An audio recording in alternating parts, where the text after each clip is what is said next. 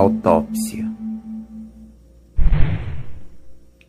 Contempla, diante da crueza do aço, o corpo, braço, rosto, sangue.